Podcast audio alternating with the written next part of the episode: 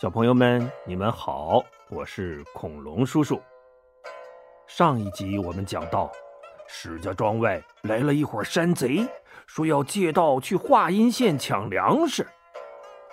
这伙山贼是什么人呢？啊，当当当当！对了，又有三个大魔王要隆重登场了。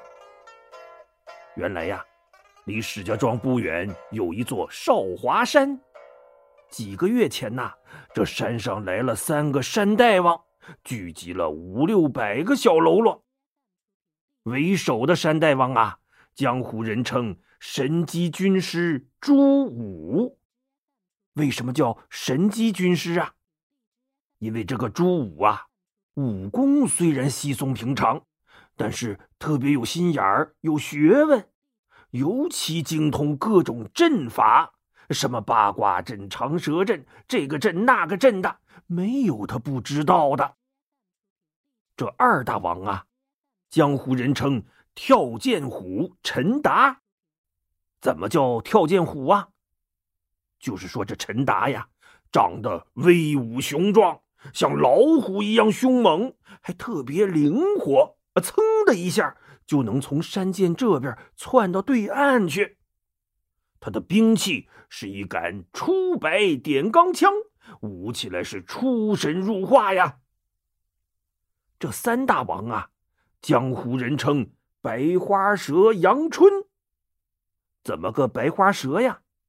原来他长得胳膊非常瘦，腰又特别长，体型像条蛇一样。而且这杨春的拿手兵器是一柄大杆刀。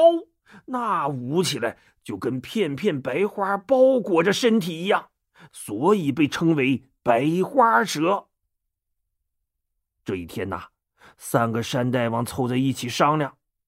神机军师朱武说：“兄弟们，我听说官府悬赏三千贯赏钱要抓我们，恐怕官兵早晚会来攻打咱们山寨的呀。只是咱们这儿……”缺钱少粮的，要是官兵真来了，咱们怕是撑不了几天呐。跳涧虎陈达说：“那好办呐，华阴县官府里多的是粮食，我们抢来不就得了？”白花蛇杨春连连摆手说：“不行不行，从咱这儿去华阴县要经过史家庄，庄主人称九纹龙史进。”听说他的本事出神入化，难逢敌手，咱还是别去招惹的好啊！朱武一听，点点头，附和道：“嗯，我也知道这个人十分的英勇，咱们别去招惹他了。”陈达腾的一下就跳起来了，跳涧虎嘛！我说，你俩怎么这么怂包啊？他不就是个人吗？又不是三头六臂的哪吒。咱要是连这么个村夫都害怕，还对付什么官兵啊？哼！你们不去，我去。说完，他扭头对手下大喊：“快快备马！我今天就先打石家庄，后取华阴县。”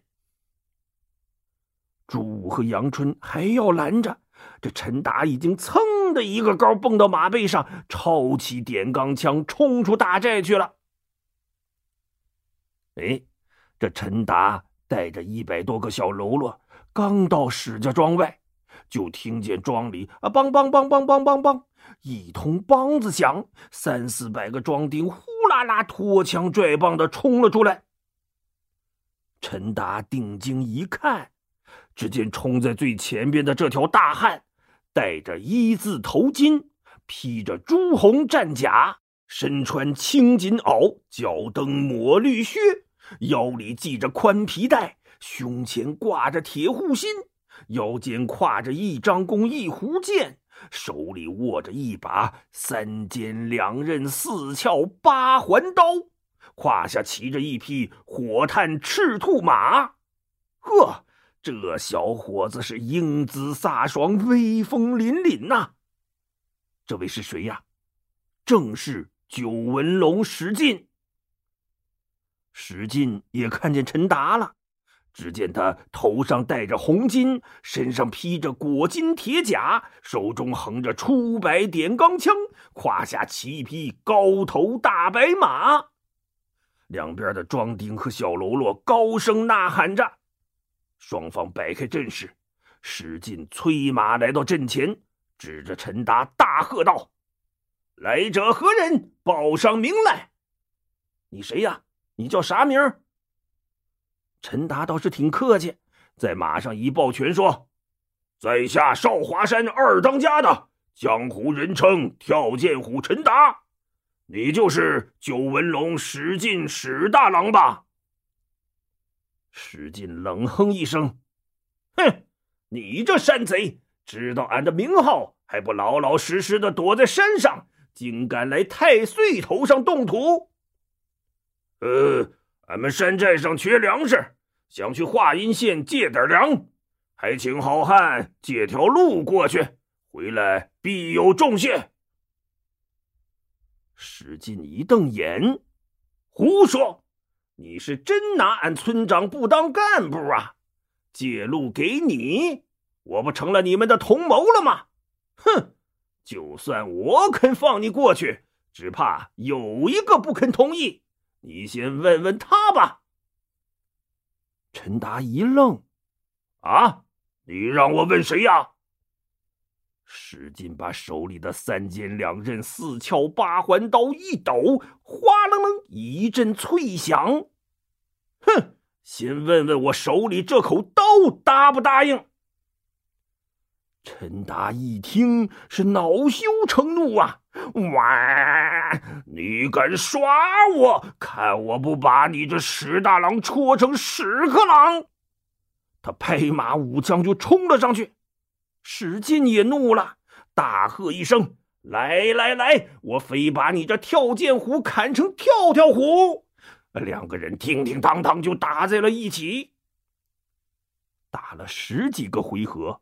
史进故意卖个破绽，引着陈达一枪刺过来。他不慌不忙，把腰一闪，陈达收拾不住，一头就抢进了史进的怀里。使劲一伸胳膊，一扭腰，只这么一夹，就把陈达的脖子给夹住了。同时，他另一只手啪揪住陈达的腰带，轻轻这么一提，陈达呀！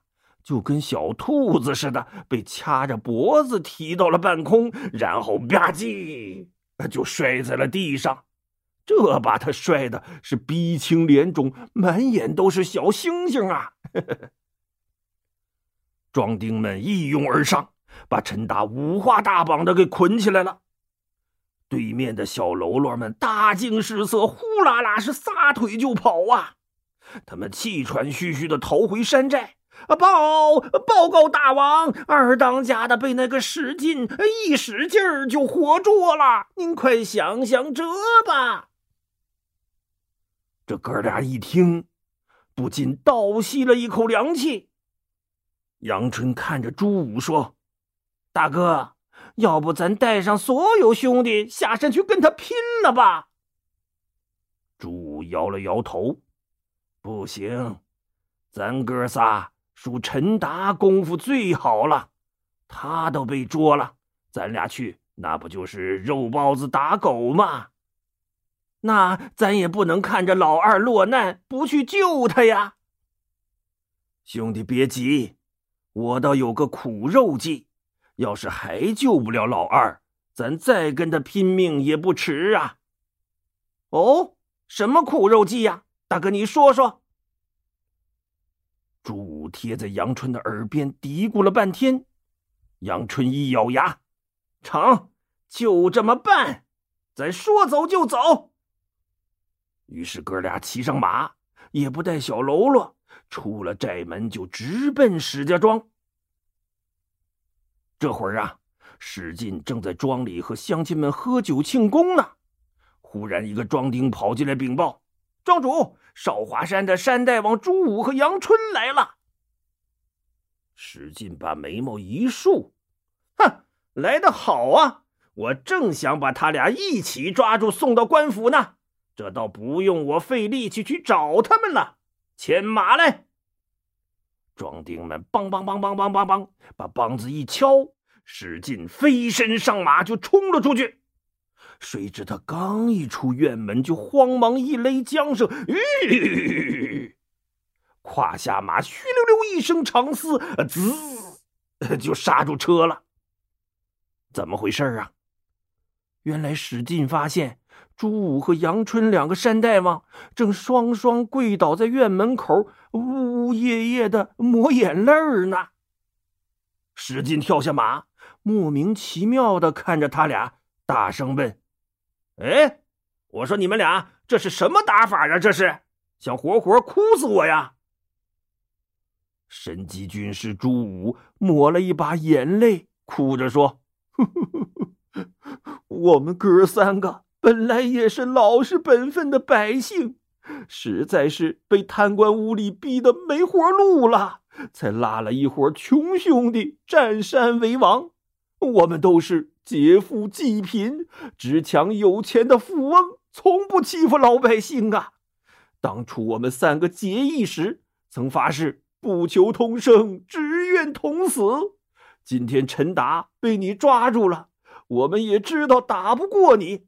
索性你就把我俩也一块抓起来送官吧，也不负我们哥仨结义一场的兄弟情谊呀！史进一愣，心想：“嘿，别说，这几个山大王还挺够义气呀！我要是真把他们送去官府请赏，反叫天下的英雄们耻笑我了。”哎，这史进是个耿直的汉子，吃软不吃硬。于是他板着脸说：“你们俩先跟我进来吧。”说着一转身，走进了庄院。朱武和杨春跟在后边走进院子，扑通扑通又跪下了。史进回头一瞧，哎，你们俩怎么又跪下了呀？请石英雄把我们绑起来吧！嗨，谁说要绑你们了？起来，起来，起来说话！史进说着就上前去拽着哥俩，没想到啊，他俩死活也不肯起来，拉拉扯扯三五回，史进彻底心软了。他叹口气说：“哎，你们既然这么义气深重。”我要是还把你们送去官府，倒显得我史进不够义气了。要不我把那什么跳跳虎还给你们，怎么样啊？这回呀，倒把朱武和杨春弄愣了，心说：“这位史大郎也太实诚了吧？我们这只是苦肉计呀，他就信了。”朱武有点感动，呃，那个。我们毕竟是官府通缉的山贼，还是别连累了好汉。您就把我们抓起来吧。史进笑了笑：“我史进并不是贪名图利的人。我说二位，你们敢喝我的酒吗？”朱武挺了挺胸脯：“死我们都不怕，喝酒有什么好怕的？好，爽快！”史进一挥手，让人把陈达的绳索也解开，然后在后厅里摆上了一桌酒席。四个人是冰释前嫌，开怀畅饮，越聊越投机呀。他们一直喝到半夜，朱武三兄弟才千恩万谢，辞别了史进，回少华山去了。打这儿以后啊。史进就经常请朱武、陈达和杨春半夜来庄院里喝酒，俨然成了好朋友了。可俗话说呀，没有不透风的墙。这么一来二去的，就被一个叫李吉的庄客给发现了。这李吉呀，是个财迷，他一琢磨。官府悬赏三千贯钱抓着三个山大王，三千贯呐！我种地什么时候能种出这么多钱来呀？哼，人为财死，鸟为食亡，石庄主对不住了。哎，这天晚上啊，史进正陪着朱五哥仨喝酒呢，突然院子外边是人声鼎沸，火把通明啊！史进一惊，冲着朱武说：“你们先坐着，我去看看。”他起身走出客厅，来到墙边，架起一架梯子，腾腾腾腾爬上墙头，向外一看，只见华阴县官府的两个都头带着三四百个士兵，把庄园围了个水泄不通啊！史进心里暗暗叫苦。坏了，这肯定是走漏了风声，官府派人来抓山贼呀！他故意高声叫道：“两位都头，这半夜三更的，你们这是要打劫我的庄子吗？”两个都头向后边招了招手，只见一个人点头哈腰的闪了出来，是谁呀？正是告密的庄客李吉。哈哈哈！石庄主，你就别装了。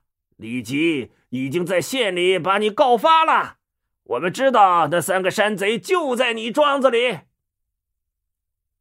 史进的脑袋嗡的一下，心说：“好你个吃里扒外的坏东西，今儿个我非收拾了你不可。”他假装叹了口气说：“哎，事到如今，二位都头。”也不必你们动手了，我亲自把那个山贼绑了，送到官府，如何？那俩都头知道史进的厉害呀，也不想得罪他，于是就说：“石庄主真是深明大义呀！只要你把他们交出来，回到县里，我们哥俩帮你请赏去。”嘿嘿嘿嘿嘿。史进爬下梯子，回到厅里。还没等他开口呢，朱武、陈达和杨春扑通通一起跪倒在地，说：“哥哥，你是个干净的人，别被我们连累了，你就把我们绑起来交出去吧。”小朋友们，你们猜史进会把朱武他们交出去吗？嗯，恐龙叔叔下一集再告诉你吧。好了，今天的故事就讲到这里，我们下期节目再见。